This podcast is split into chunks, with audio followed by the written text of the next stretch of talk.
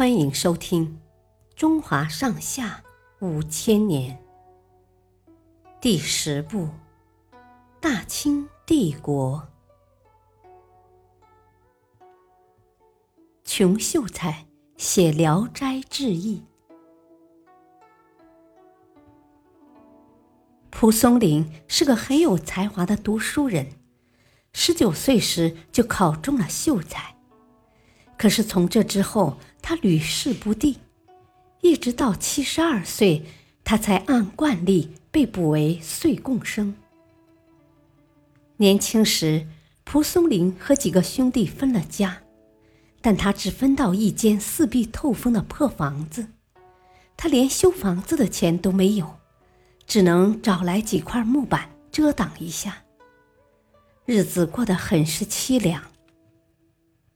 有时，蒲松龄也会写写诗，发发牢骚。其中有几句是：“数卷残书，半窗寒食，冷落荒斋里。”为了养家糊口，蒲松龄便去给富家子弟当老师。这样，他还会有很多闲暇时间来写作著书。为了收集写作素材，蒲松龄在村口的大树底下摆上茶水和旱烟。来来往往的行人喜欢在这里喝口茶、抽袋烟、歇一歇脚、闲聊一阵。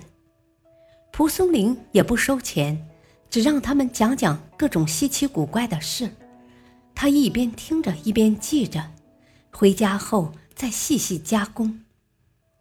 时间一长。这些故事在他笔下就成了一篇篇有趣的小说。蒲松龄把这些小说做成合集，并取了个名字，叫《聊斋志异》。聊斋是他书屋的名字，志是记述的意思，异是指奇异的故事，合起来就是在《聊斋》中记述奇异的故事。《聊斋志异》里讲了四百多个狐仙鬼怪的故事，比如画皮、触枝、同人鱼等，非常生动有趣。